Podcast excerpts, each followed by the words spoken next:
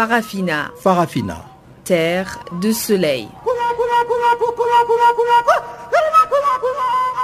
Farafina. Farafina. Un magazine d'infos africaine.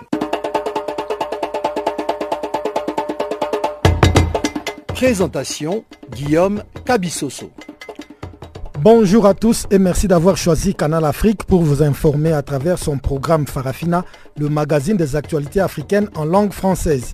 Nous émettons de Johannesburg sur 15 235 kHz dans la bande des 19 mètres et c'est Sitlen Lovu qui assure la mise en onde de cette édition d'information dont voici les sommaires.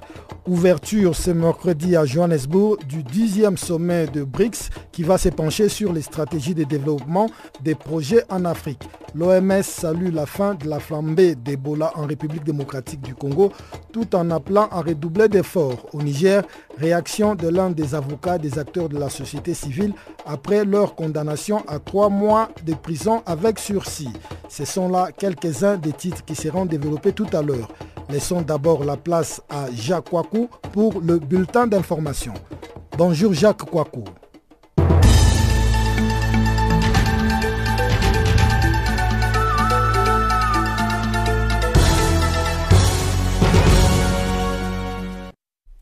Bonjour Guillaume, bonjour à tous. Euh, commençons par le Mali, fichier électoral malien. Le ministre livre ses explications aux politiques. Rencontre mardi 24 juillet à Bamako entre le ministre malien de l'administration territoriale et la classe politique, notamment les représentants des candidats à la présidentielle de dimanche. La rencontre a été boycottée par les représentants de la coalition qui soutient à l'élection présidentielle le chef de file de l'opposition, Soumaïla Sissé. Raison invoquée, on ne demande qu'une chose, que le bon fichier électoral soit mis en ligne. Nos experts l'analyseront. Du côté du ministère malien de l'administration, le discours est différent. Aux responsables politiques qui sont venus à la rencontre, Mohamed Ag Erlaf, ministre de l'administration territoriale, a déclaré qu'il n'y a pas deux fichiers, mais bel et bien un seul. Un seul fichier fiable. Mais pourtant, les partisans du chef de file de l'opposition parlent au sujet du fichier mis en ligne de doublons de près d'un millier de bureaux de vote fictifs. Face à toutes ces observations et accusations, le ministère répond que c'est loin de la réalité. Mohamed Ag Erlaf évoque des manipulations techniques. Le responsable du fichier électoral, le général Siaka Sangare, insiste lui aussi sur la partie technique. Quand on va dans la base de données, les choses sont claires, dit-il. Mais une application dans le système informatique ne serait pas mise à jour. Pour le moment, sur ce dossier, c'est le dialogue de sourds entre le ministère et la coalition à quelques jours du premier tour du scrutin. Côte d'Ivoire, présidentielle ivoirienne 2020. Les soutiens de Guillaume Soro se font entendre. En Côte d'Ivoire, donc, certains commencent à réagir aux propos tenus par le président de l'Assemblée nationale sur l'antenne de RFI dimanche dernier. Alors que Guillaume Soro affirme réfléchir à une possible candidature à la présidentielle de 2020, certains des partisans de l'ex-premier ministre de Laurent Gbagbo et la Ouattara l'encouragent à franchir le cap. On ne sait pas exactement si Guillaume Soro y pense chaque matin en se rasant, mais d'autres le font pour lui. Ainsi, au lendemain de l'intervention du président de l'Assemblée nationale sur RFI, lors de laquelle il expliquait vouloir entamer une réflexion sur sa candidature pour 2020, certains ont déjà pensé pour lui. Ainsi, l'ex-ministre des Sports Alain Lobognon a déclaré sur les réseaux sociaux vouloir soutenir la candidature de Guillaume Soro et s'écriant Vivement 2020. De même, l'ex-porte-parole des Forces Nouvelles, Félicien Sekongo, leader du mouvement pour la promotion des valeurs nouvelles en Côte d'Ivoire, n'a pas d'autres avis, n'a pas plutôt d'autres avis sur la pertinence d'une candidature Soro pour 2020. Congo, le flou après le décès imputé à des violences entre bandes à Brazzaville. Au Congo-Brazzaville, le procureur a ouvert une enquête pour établir les circonstances dans lesquelles des personnes seraient décédées dans la nuit du dimanche 22 au lundi 23 juillet. Selon une source policière, 13 personnes auraient trouvé la mort suite à des affrontements entre deux bandes rivales dans le quartier populaire de Djiri à Brazzaville. Ces affrontements auraient impliqué deux groupes de ceux qu'on appelle sur place les bébés noirs, selon Thierry Mungala, le ministre de la Communication et porte-parole du gouvernement il ne s'est pas passé quelque chose au commissariat. Mais d'abord, en amont, il y a eu, dans la nuit du 22 au 23 juillet, un incident grave dans un quartier situé dans l'arrondissement 9 Djiri. Une rixe absolument épouvantable entre deux bandes rivales.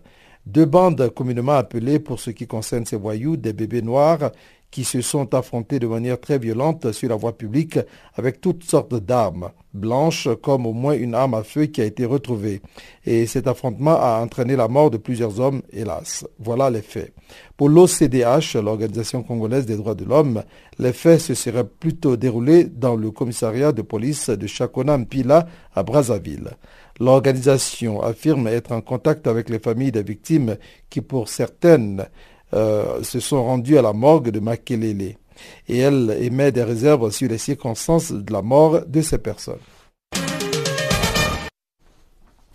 Terminons par la Libye. Comment les salafistes euh, madkalistes s'implantent dans le pays de Tripoli à Benghazi? Ils sont longtemps passés sous les radars des observateurs et s'imposent aujourd'hui comme l'une des principales forces en Libye.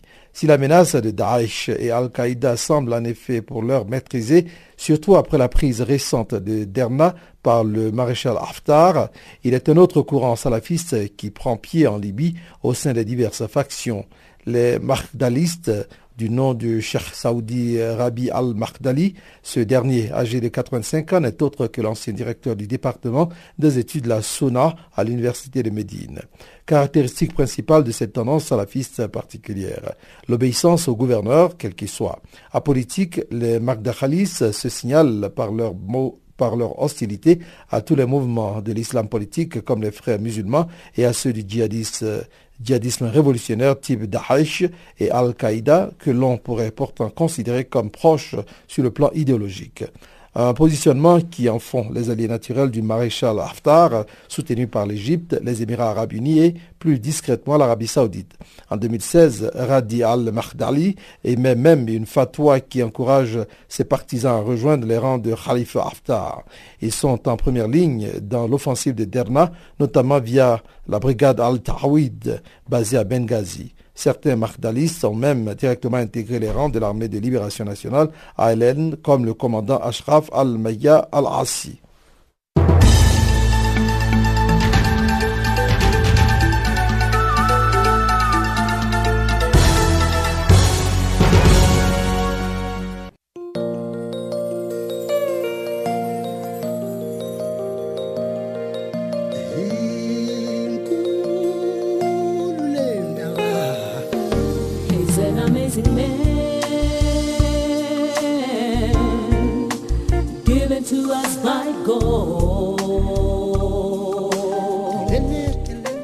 Channel Africa.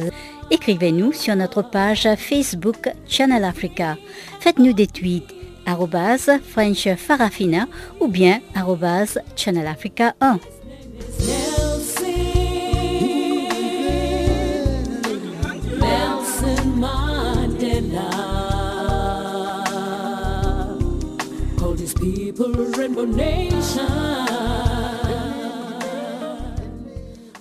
Pour ceux qui viennent de se joindre à nous, je rappelle que vous êtes à l'écoute de Farafina, le magazine des actualités africaines en langue française sur Canal Afrique. Ouverture ce mercredi à Johannesburg du 10e sommet de BRICS, une rencontre placée sous le thème BRICS en Afrique, Collaboration pour une croissance inclusive et une prospérité partagée dans la quatrième révolution industrielle. Ce forum va discuter de meilleures stratégies de développement des projets en Afrique en présence du corps diplomatique du président sud-africain Cyril Ramaphosa, togolais Fort Nyasimbe et de plusieurs hommes d'affaires. Son Excellence Esaïn Tirizo Shira du Burundi estime que l'Afrique a plus à gagner dans la diversité de ses partenaires économiques. Il l'a dit au micro de Pamela Kumba. Ce sommet des BRICS est, une occasion vraiment extraordinaire pour l'Afrique parce que les BRICS étant une organisation des pays émergents et ayant mis sur pied une, banque une, nouvelle banque de développement qui, qui peut s'impliquer dans les, dans les investissements d'infrastructures africaines entre autres, je trouve que c'est une, euh, opportunité vraiment extraordinaire qui est parce qu'elle constitue une source supplémentaire de financement par rapport aux autres sources que nous avions comme la Banque mondiale ou la Banque africaine de développement. Alors nous avons vu que cette année, plusieurs pays francophones ont été invités à participer à ce sommet. Euh, que pensez-vous de la contribution que l'Afrique francophone peut apporter euh, aux BRICS? Euh, L'Afrique francophone, francophone peut avoir, disons, une contribution au développement des, BRICS et de, et de l'Afrique en général, parce que en tant que euh, un bloc culturellement, disons, homogène, disons, ayant, ayant cette, cette culture française, elle peut contribuer dans l'épanouissement de cette culture au niveau des BRICS et en tant que bloc, disons, linguistique, peut, peut disons, constituer une, une alternative et une, euh, une, autre phase de développement qui peut, disons, contribuer de façon significative dans le développement intégral de l'Afrique et, des BRICS en général. Mhm. Alors, euh, Excellence, est-ce qu'aujourd'hui, on peut parler d'une Afrique qui va mieux bénéficier de ce partenariat avec les BRICS qu'avec euh, les précédents partenariats avec, par exemple, l'Occident? Disons, c'est une diversification qui s'offre et c'est toujours meilleur. Donc, quand nous, avons plusieurs partenaires, nous pouvons donc interagir avec, les uns et les autres pour, le financement de tel ou tel projet. Et au niveau de, l'Afrique, nous avons, énormément de, projets intégrateurs qui, sont, qui ont besoin d'être, disons, financés et une, une, occasion supplémentaire, un partenaire supplémentaire pour les investissements, c'est vraiment un grand avantage pour l'Afrique. Excellence, certains délégués ont émis euh, quelques soucis euh, au niveau de la contribution de, la Chine, qui aujourd'hui prend de plus en plus de l'ampleur dans les investissements euh, africains. Alors, est-ce que les Africains ont lieu de s'inquiéter de ce partenaire qui, veut vraiment s'impliquer davantage dans les différents secteurs d'activité je pense que l'engagement de la Chine aux côtés de l'Afrique, bien sûr, la Chine y trouve beaucoup d'intérêt, beaucoup d'avantages, mais il faut reconnaître que l'Afrique, y a aussi beaucoup, il, trouve beaucoup d'avantages. Si nous regardons les, projets que la Chine euh, mène avec en partenariat avec les pays africains, c'est vraiment des, projets qui sont, euh, qui, sont, qui sont susceptibles de contribuer au développement de l'Afrique. Et euh, généralement, ce sont des projets qui sont, qui sont imaginés, conçus en collaboration avec les pays africains en fonction de leurs besoins prioritaires de, de développement. Donc, je pense que il est vrai que l'Afrique aussi a, beaucoup d'intérêt, a beaucoup d'avantages à tirer de, cette coopération, de son partenariat avec, l'Afrique. Mais il faut aussi reconnaître que l'Afrique a beaucoup d'avantages dont qu'elle tire de, son partenariat.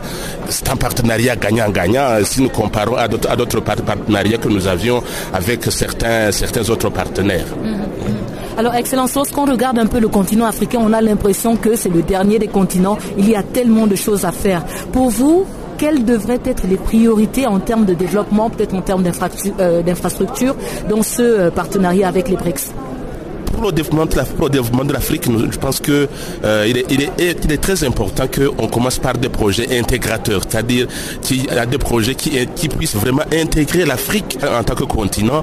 La justice nigérienne a condamné mardi à trois mois de prison avec sursis quatre figures majeures de la société civile détenues depuis mars après une manifestation interdite. Le ministère public avait requis trois ans de prison ferme contre eux. Amnesty International a qualifié d'encouragement la décision du tribunal, mais l'un des avocats de ces acteurs de la société civile aurait souhaité mieux. On écoute donc la réaction de maître Omar Sissé à ces verdicts. Bon, nous ne pouvons pas dire que c'est un motif de satisfaction à 100%. C'est vrai que quelque part la, décision nous satisfait en ce sens que nos clients aujourd'hui recouvrent leur liberté. Ils vont être dans leur famille euh, respective pour une partie d'entre eux, parce qu'il faut dire qu'il y en a qui ont été condamnés à six mois d'emprisonnement ferme et qui, eux, doivent encore continuer à garder prison dans les deux mois qui suivent, étant entendu que jusque-là, ils ont fait quatre mois de prison. Bon, de l'autre côté, je ne dirais pas réflexion entière, étant entendu, je disais tout à l'heure, que nous, en ce qui nous concerne, nous avons toujours dit que relativement à cette affaire, il n'y a pas du tout infraction. Et de lors qu'il n'y a pas infraction, lorsqu'il y a une condamnation, nous ne pouvons pas nous en réjouir. Vous comprenez? Donc c'est pour cela que bon, le verdict est tombé. Le juge, il n'obéit qu'à la loi et à son ultime conviction. de par les éléments qui lui ont été euh, proposés, discutés par devant lui, il a estimé que dans toute la panoplie d'infractions qui ont été retenues contre nos clients par le grand des d'instruction qui a donc instruit le dossier ou qui les a renvoyés devant le tribunal, il a estimé que toutes les autres infractions tombent d'elles-mêmes compte tenu du fait qu'elles ne sont pas constituées, mais que le délit de provocation directe d'un attroupement non armé était constitué à son avis et c'est pour cela justement qu'il les a condamnés à trois mois ceci. Deux autres activistes arrêtés et écroués le 15 avril dans des circonstances similaires attendent d'être jugés pourquoi ce jugement n'a pas été fait au même moment pour tout le prévenu? Bon, il faut dire que d'abord l'instruction ne s'est pas déroulée en même temps, parce que lorsqu'ils n'ont pas d'abord été arrêtés en même temps, et puis lorsqu'il a eu l'instruction des, ceux-là qui ont été jugés, les autres n'avaient même pas été entendus à l'époque. Il a fallu qu'on fasse beaucoup de bruit autour de ça pour qu'ils puissent être extraits et entendus devant le juge. Alors après l'instruction qui a été bouclée, le juge doit donc prendre son ordonnance, il est envoyé devant le tribunal une ordonnance où il constate qu'ils n'ont pas commis d'infraction et faire une ordonnance de non-lieu. Donc on attend d'abord l'ordonnance du juge et c'est à partir de ce moment-là que si il estime qu'il y a des charges suffisantes contre eux, il va les renvoyer devant un tribunal et la date de jugement sera fixée. Dans le cas contraire, ils vont directement sortir de prison. Donc pour l'instant, on attend de voir la réaction du juge relativement à leur cas.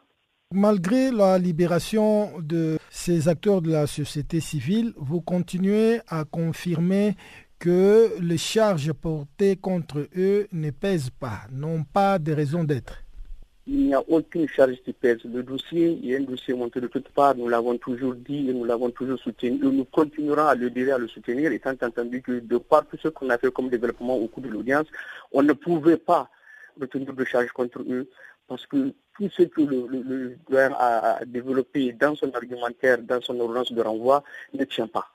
Ouais, c'est-à-dire que vous allez euh, tenter une action contre la justice pour qu'il arrive à dédommager vos clients puisque vous continuez à dire qu'il n'y avait aucune infraction à retenir contre eux.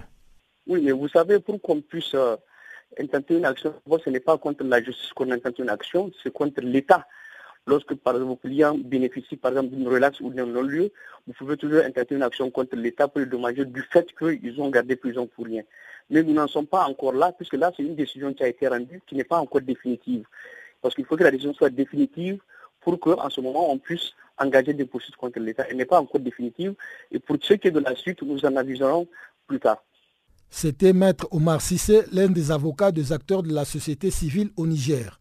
L'OMS a félicité la République démocratique du Congo et tous ceux qui ont été impliqués pour juguler le virus d'Ebola, dont la fin de la neuvième flambée a été déclarée mardi.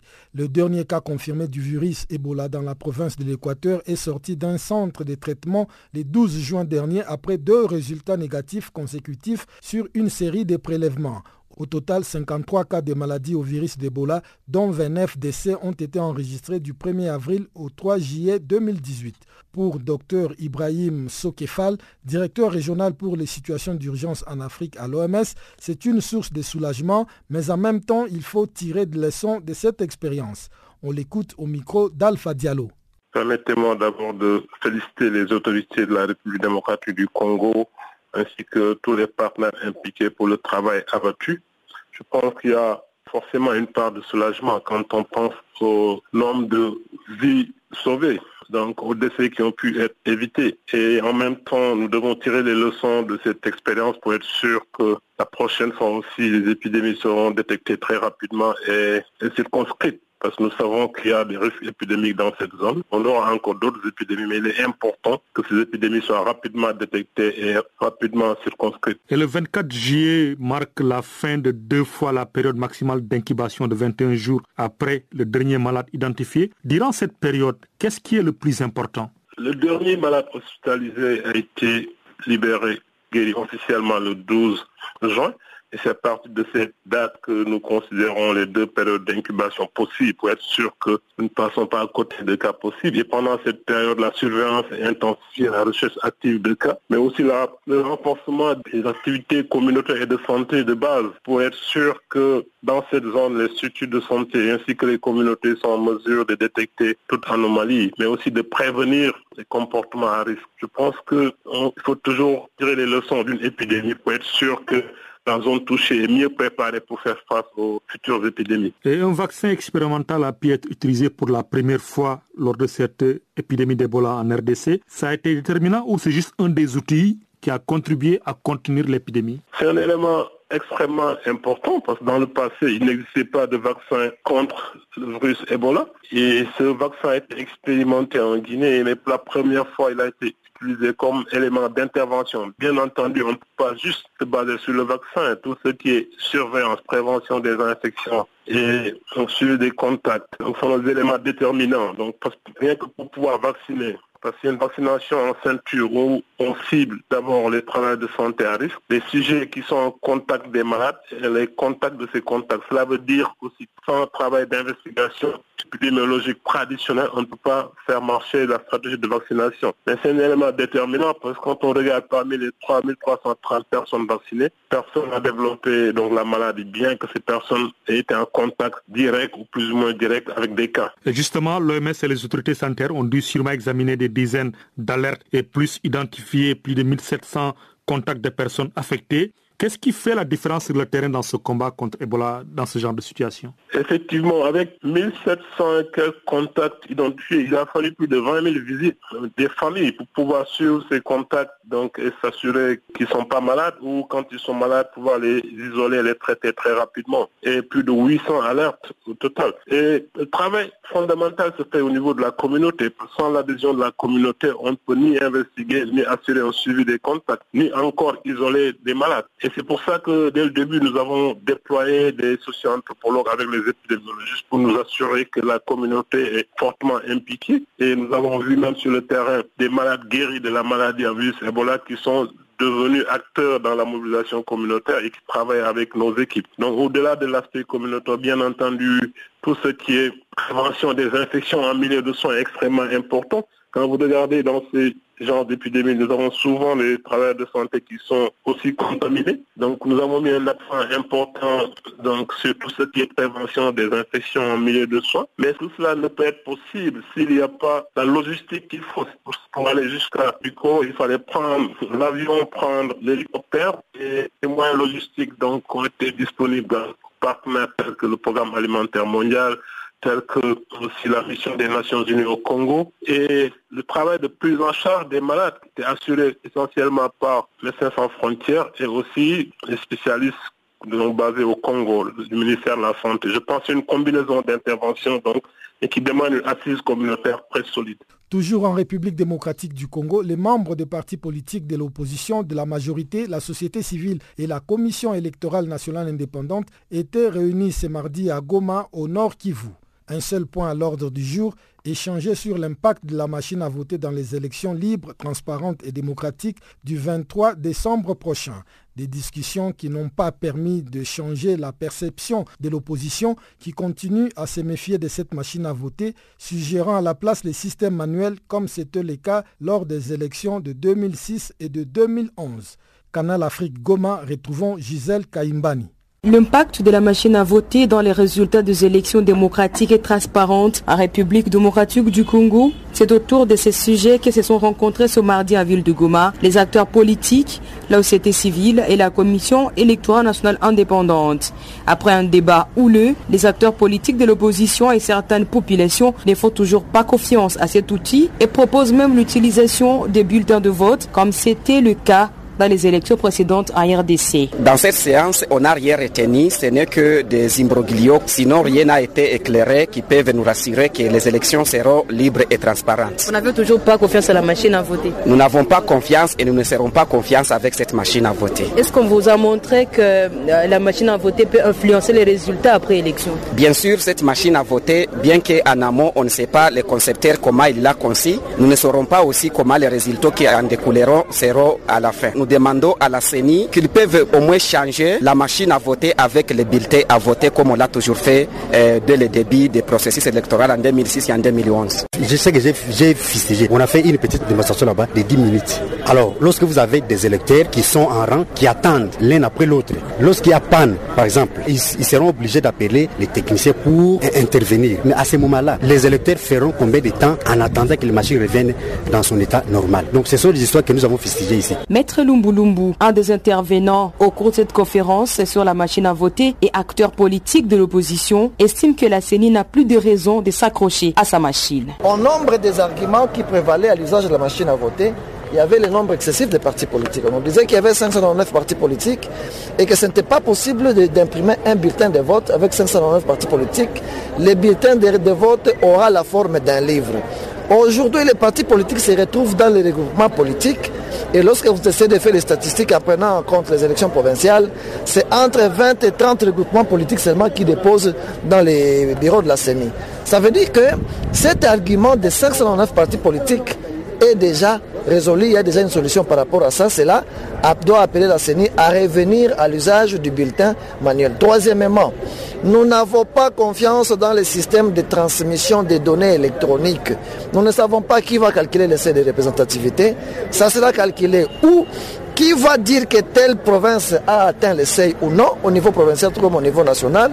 Donc il y a autant de craintes qui, qui amènent l'opposition dans son ensemble, dont le PLD, à pouvoir rejeter l'usage de la machine à voter lors des élections du 23 décembre. Il est inopportun d'imposer cette machine à la population, a dit Yves Kalura, chargé de communication des Congo Peace Network, l'organisation de la société civile qui a organisé ces assises. La question qui a été traitée dans la conférence débat, c'est une question qui est d'actualité et qui intéresse presque tout le monde. Et nous, comme organisation de la société civile, on a estimé très opportun d'organiser cette conférence débat autour de la machine à voter avec les thèmes l'impact de la machine à voter dans les résultats des élections libres, démocratiques et transparentes en RDC. Pourquoi on a organisé cette activité? C'est parce qu'il y a des controverses autour de la machine à voter. Vu le temps qui nous reste, vu le nombre de la population, vu l'effectif des gens de la CENI, on pense que c'est inopportun d'imposer à tout prix cette machine. Cap vers les élections, c'est ce mercredi 25 juillet 2018, sauf changement des dernières minutes, que le bureau de réception et des traitements des candidatures BRTC seront ouverts pour recevoir les candidats à la députation nationale et à la présidence de la RDC. Depuis Goma, Gisèle Kaimbani pour Canal Afrique.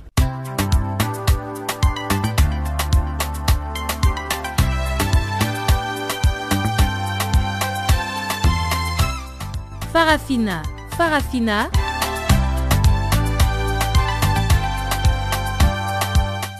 L'actualité panafricaine en français? Ah bon? Mais oui, c'est tous les jours de lundi à vendredi, 16h GMT. Sur Channel Africa,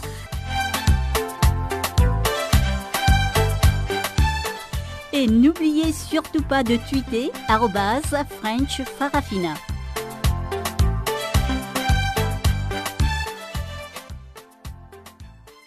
Si vous venez de vous joindre à nous, je rappelle seulement que vous êtes à l'écoute de Canal Afrique dans son programme Farafina, le magazine des actualités africaines en langue française. Je vais à présent céder le micro à Chanceline Louraquois qui va nous présenter la page économique.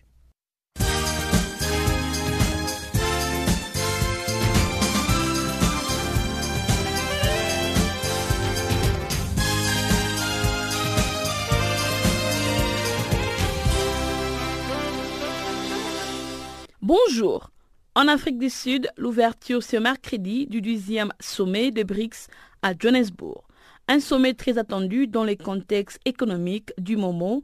Elle regroupe les cinq principales économies émergentes du monde. Nous citons l'Afrique du Sud, la Chine, l'Inde, le Brésil et la Russie. Il sera question à Johannesburg d'étendre le partenariat entre le pays membre, mais aussi avec plusieurs pays africains. Notons qu'en marge de sa tournée africaine, le président chinois Jinping promet d'investir plus de 14 millions de dollars en Afrique du Sud. La Chine et l'Afrique du Sud se sont donc engagés le mardi à faire avancer leur amitié traditionnelle et à faire progresser leur partenariat stratégique global dans la nouvelle ère. En Côte d'Ivoire, la première étape des activités préparatoires de la 7e conférence au sommet du traité d'amitié et de coopération a démarré mardi à l'hôtel de parlementaire de Yamoussoukro avec la réunion des experts. La rencontre a été sanctionnée par la signature de plusieurs projets d'accord.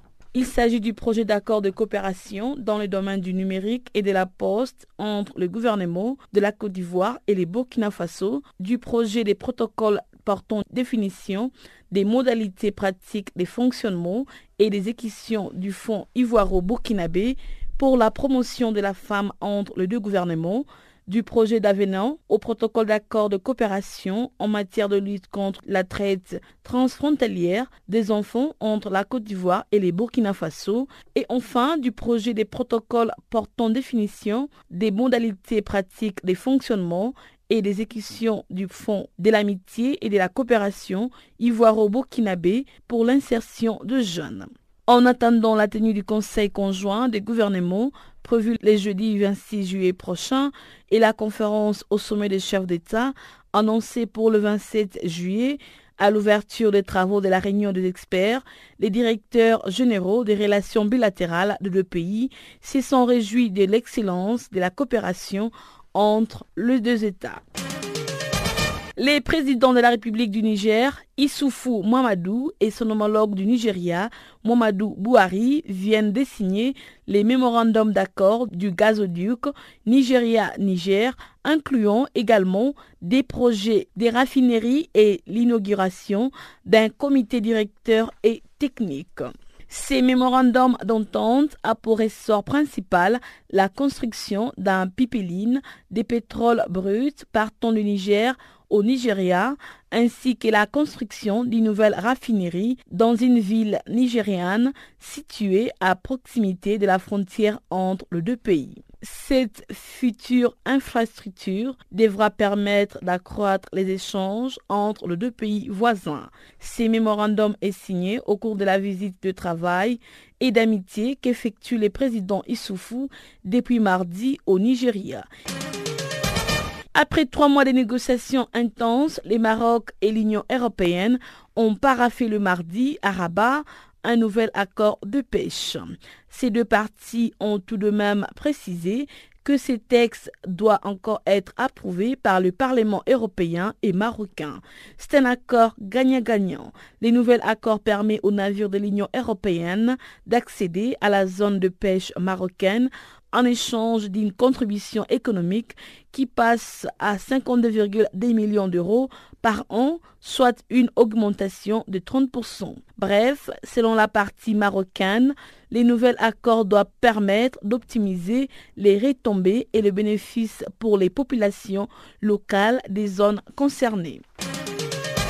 Les Soudans et la Russie ont signé mardi un accord sur l'exploration du gaz naturel dans les eaux régionales de la mer Rouge à l'est du Soudan. L'accord a été signé par les sous-secrétaires du ministère soudanais du pétrole et du gaz, Baket Ahmed Abdallah et Seguy Panov, président de la compagnie russe des services d'exploration Ros Geologia. Les ministres russes des ressources naturelles, Dimitri Kobilkin, a également pris part à la signature de l'accord, réitérant la détermination des entreprises de son pays à travailler au Soudan sur la base d'études effectuées par des experts russes. C'est par cet élément que nous mettons fin à notre bulletin économique.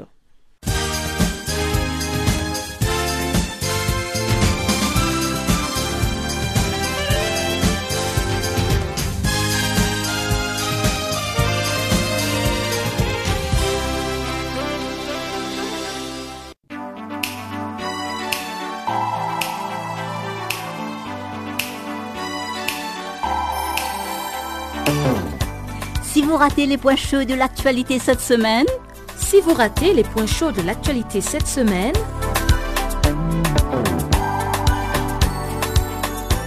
eh bien, sans plus tarder, suivez la revue des actualités de la semaine sur Channel Africa.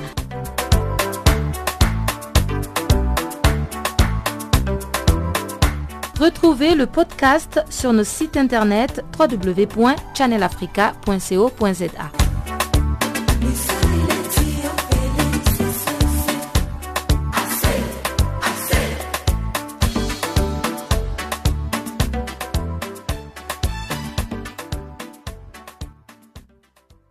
Ouvrons la deuxième partie de ce magazine des actualités par la Côte d'Ivoire où après les inondations qui ont causé au moins 20 morts le mois dernier, notamment dans les districts des Cocody à l'est d'Abidjan, le gouvernement vient de lancer une opération de déguerpissement pour, dit-il, dégager les voies naturelles de passage d'eau des ruissellements qui ont été obstruées par des constructions. Une opération qui soulève cependant les courroux des populations qui demandent aux autorités de concrétiser leurs promesses de relogement des victimes de ces inondations. Salé Marius Kwasi est notre correspondant en Côte d'Ivoire. Depuis le mois de mai, la Côte d'Ivoire vit son habituelle saison des pluies, un moment redouté par les populations d'Abidjan, la capitale économique, tant les pluies sont devenues particulièrement meurtrières ces dernières années. Dans la nuit du 18 au 19 juin, 20 personnes ont perdu la vie suite aux fortes pluies qui se sont abattues sur Abidjan et plusieurs centaines de personnes ont été sinistrées par les inondations. Depuis quelques jours, le gouvernement a décidé de prendre le taureau par les cornes. Sa solution prioritaire, la démolition des habitations, des commerces et bureaux bâtis dans des zones dites précaires ou encore à risque.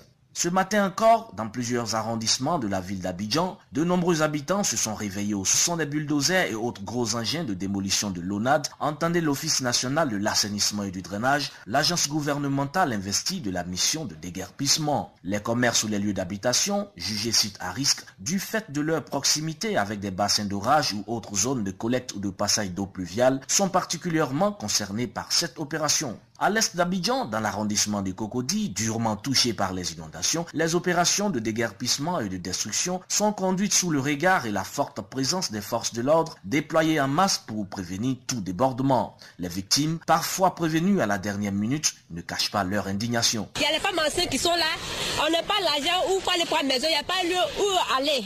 On a oublié de dormir au moment il y a un bébé, de deux ans, je ne sais pas où est parti. Cette opération je pense qu'elle n'a pas lieu d'être.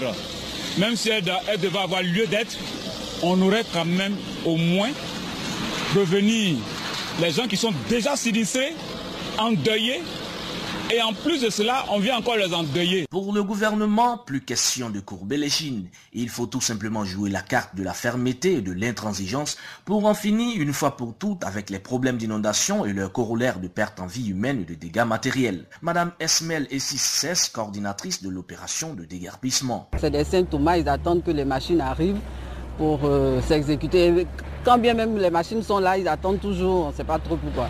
Ils espèrent peut-être qu'à la dernière minute, nous allons céder, mais il faut libérer, il faut vraiment assainir le, domaine public. Et nous espérons que toutes les autres mairies vont nous aider pour nous accompagner vraiment dans le cadre de la lutte contre l'insalubrité et l'organisation de ce domaine public qui pose vraiment un véritable problème. Pour Dosso Siaka, le préfet de la ville d'Abidjan, la présence des forces de l'ordre sur les sites de déguerpissement doit plutôt être vue comme une assistance de la force publique mise à portée des populations sinistrées. Nous rassurons la population pour dire que la police, la gendarmerie et les FACI sont à leur côté, nous compatissons et que euh, un bureau, un PC, c'est-à-dire un bureau d'alerte est ouvert au 18e arrondissement. À tout moment, il y a des forces là-bas pour pouvoir les prêter main force.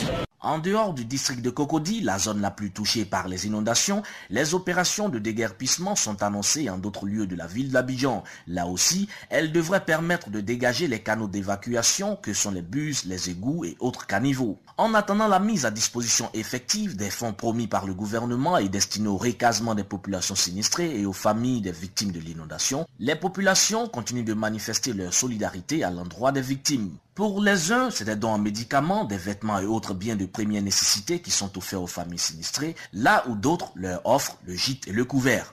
Depuis Abidjan, c'est les pour Canal Afrique. Merci Salé Marius Kwasi. À l'approche des élections présidentielles qui doivent avoir lieu lundi prochain au Zimbabwe, le Haut Commissariat de l'ONU aux droits de l'homme s'est félicité mardi de l'élargissement de l'espace démocratique dans ce pays. Le bureau s'est dit encouragé par l'optimisme prudent affiché pendant la présente campagne électorale, tout en émettant certaines réserves. Suivons Julie De Rivero, chef de la section Afrique australe et orientale du Haut Commissariat au micro d'Alpha Diallo. Oui, on est encouragé de, voir certains signes d'ouverture euh, au Zimbabwe, notamment euh, la possibilité de, des citoyens de manifester de manière pacifique dans le pays et le fait qu'il y a eu un engagement entre les différents partis politiques pour accepter les résultats des élections, pour participer dans ces élections d'une manière euh, pacifique et d'utiliser les moyens de la justice en cas de contestation des résultats. Et le 26 juillet dernier, les acteurs politiques zimbabwéens se sont engagés à promouvoir un climat de tolérance et à accepter les résultats des urnes. Et vous-même, vous êtes dit encouragé de voir ces rassemblements politiques ouverts et des manifestations pacifiques se dérouler à Harare. Est-ce rassurant pour la suite? Oui, on est rassuré, mais on, est, on reste prudent quand même. On voit, euh, par exemple, une présence des ONG de droits de l'homme international ou même de la Commission nationale de droits de l'homme de Zimbabwe à l'amont de ces élections euh, qui vérifie la situation des droits de l'homme dans cette situation actuelle. Mais en même temps, on a quand même reçu des rapports de cas d'intimidation contre des citoyens, particulièrement dans les zones rurales où ils auraient euh, subi de la pression pour participer à des, à des manifestations d'un parti politique ou autre. Et par rapport à ces violences euh, et de harcèlement qui sont dans le monde rural, pourquoi c'est dans le monde rural et pas dans les villes que se passe ce type euh, de violence verbale? On a observé dans certaines parties rurales peut-être des zones un peu plus isolées où il est plus facile de, de, faire cette intimidation et de croire que ça ne sera pas vu. Mais en tout cas, on a attiré l'attention sur cela parce qu'on considère qu'il faut vraiment éviter des, situations d'harcèlement ou d'intimidation pour que tout le climat des respect des droits de l'homme soit assuré avant les élections. Et justement, dans ce document du Haut Commissariat aux droits de l'homme, il y a également fait état de cette utilisation inquiétante d'un langage dénigrant contre les candidates politiques féminines. Pouvez-vous être beaucoup plus clair par rapport au sort de ces femmes zimbabwéennes? Bon, je pense qu'il y a eu des, propos qui, discriminent un peu contre les candidates femmes et utilisent leur genre pour les pour euh, essayer de, les diminuer euh, dans, la compétition électorale. C'est dommage et on a attiré l'attention sur cela parce que la participation doit être euh, équitative pour hommes et femmes et il n'y a pas de justification pour de telles attaques. Vous appelez le gouvernement et tous les partis politiques et autres institutions à veiller à ce que ces élections se déroulent dans un environnement pacifique et où les droits humains seront respectés. Finalement, que doutez-vous par rapport aux démons du passé dans ce pays? Ce pays a eu un, passé euh, lourd en matière de droits de l'homme. Ici, on voit une opportunité de commencer à tourner la page. Un grand défi, c'est justement de, promouvoir les, libertés dans l'espace public, c'est-à-dire la participation politique, euh, de, de accroître la liberté d'expression, d'association dans ce pays. Donc on voit les premiers signes encourageants, mais ces élections seront certainement une preuve et on espère qu'à partir de ce moment, on ne verra qu'une consolidation de cet espace de liberté publique. Dernière question, Julie de Rivero.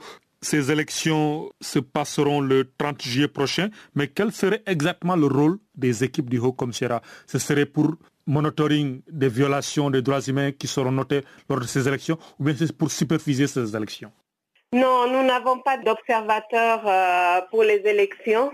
On communique euh, uniquement sur euh, la situation générale et on observe la situation générale et on donne nos conseils à l'équipe des Nations Unies sur place mais c'est vraiment, euh, on n'a pas des, observateurs sur place.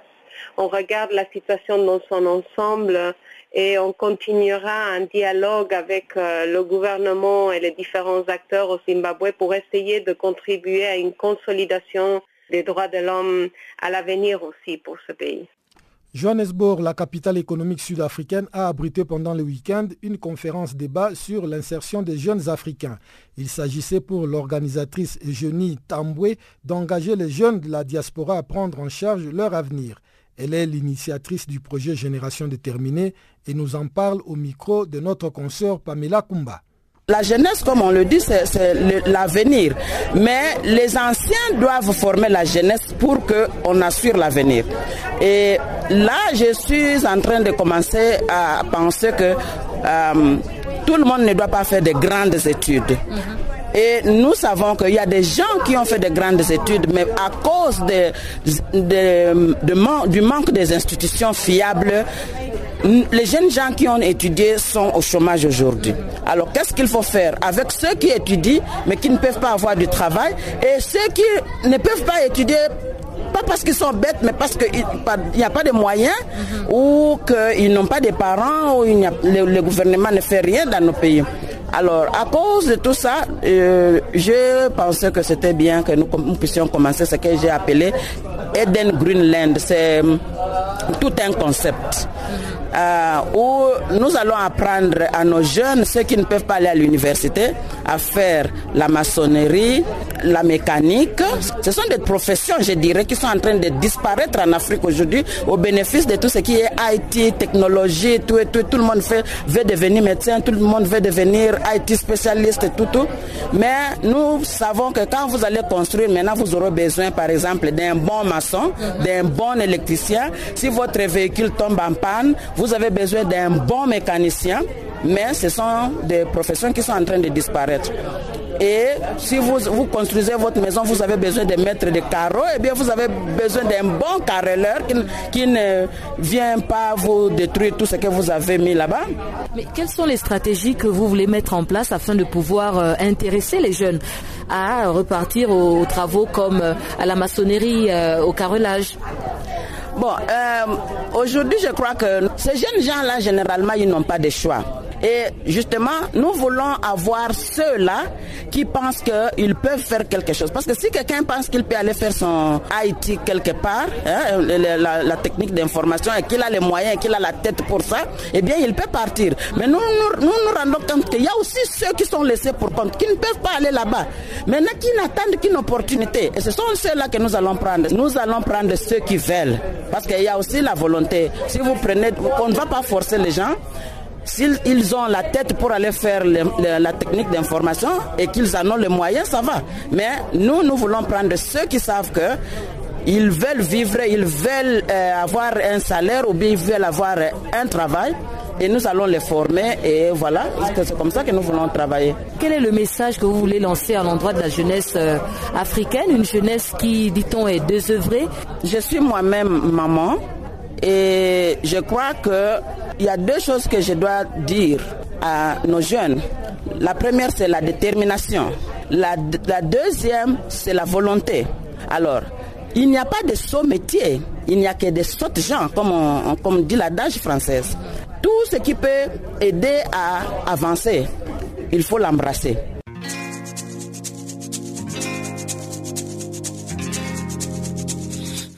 Écoutez Farafina un programme en français sur Canal Afrique émettant de Johannesburg. Pour vos réactions à nos émissions, écrivez-nous soit à l'adresse électronique suivante farafina.channelafrica ou envoyez-nous un SMS au numéro qui suit 00 27 833 81 56 59.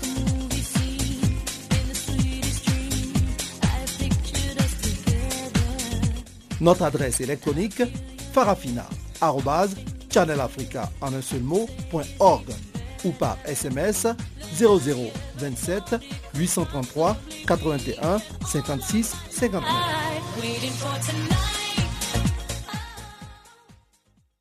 Nous sommes arrivés presque à la fin de ce magazine des actualités, mais avant de nous séparer, je cède une fois de plus le micro à Chanceline Louraquois cette fois-ci pour nous présenter la page des sports.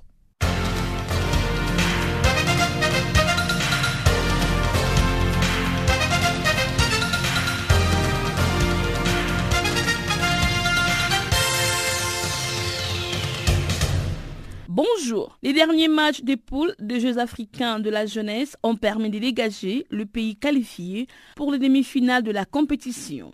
Le programme se poursuit ce mercredi de la manière suivante.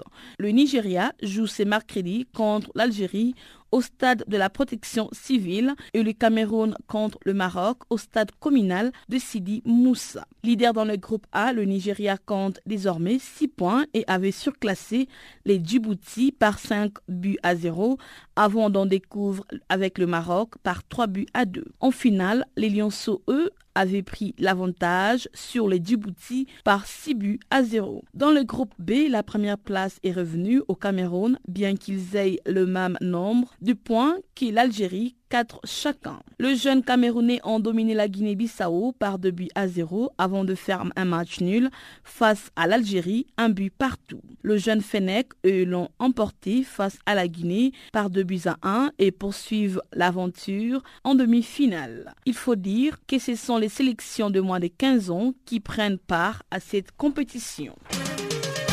Après la déroute à la Coupe du Monde, l'Égypte a décidé de ne pas prolonger les contrats de son sélectionneur Hector Cooper. Du coup, la fédération s'est mise en quête d'un technicien pour les remplacer et c'est ce mercredi que l'instance a dévoilé une liste des quatre finalistes qui se retrouvent en lice pour lui succéder. Il s'agit du Colombien Georges Louis Penton, de l'Espagnol Quick Sanchez Flore, du Mexicain Javier Agur et du Franco-Bosnien Comme toujours, les pharaons recherchent un technicien d'expérience. Membre du bureau Magdid Abdul Ghani et Sam Abdel Fattah et Azem Imam vont désormais trancher entre ces finalistes pour faire une proposition finale, l'idée étant de nommer les sélectionnaires avant la reprise des éliminatoires de la Coupe d'Afrique des Nations 2019 prévue le 8 septembre prochain contre le Niger.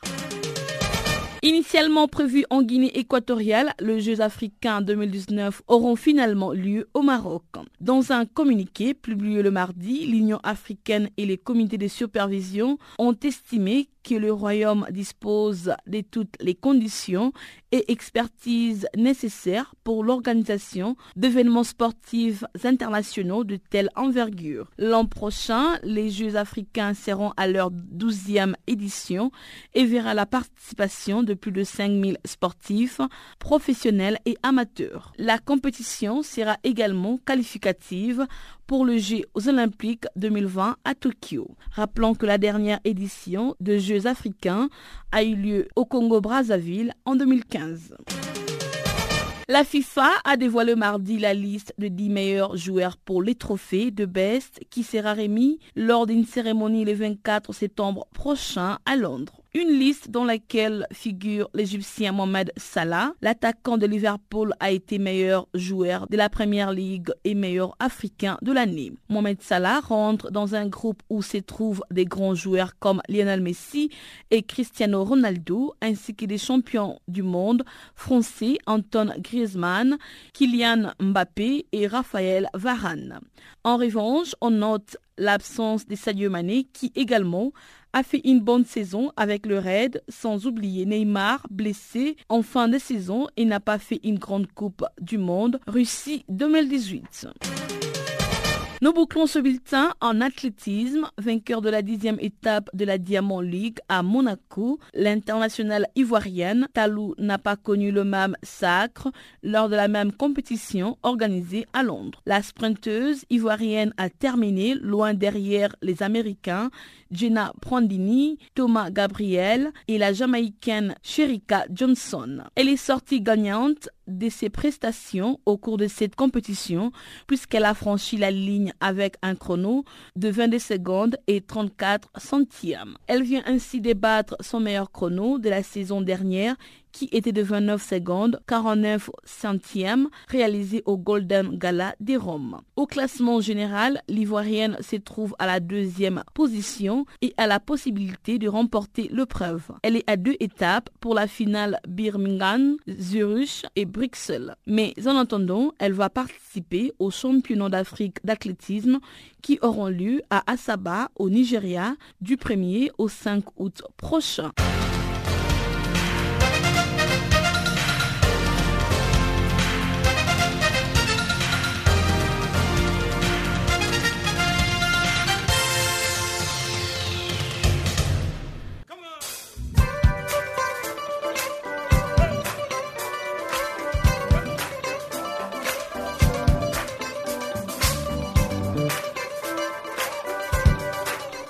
Farafina, votre rendez-vous hebdomadaire sur Channel Africa, la radio panafricaine. Farafina, votre programme des actualités en langue française sur Channel Africa.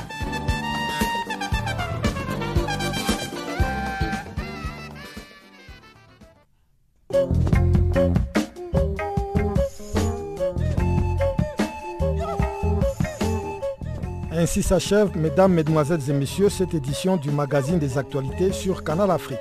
Avec vous, c'était Guillaume Kabissoso. Merci de votre aimable fidélité. Le prochain rendez-vous est fixé pour demain à la même heure et sur la même fréquence. Au revoir.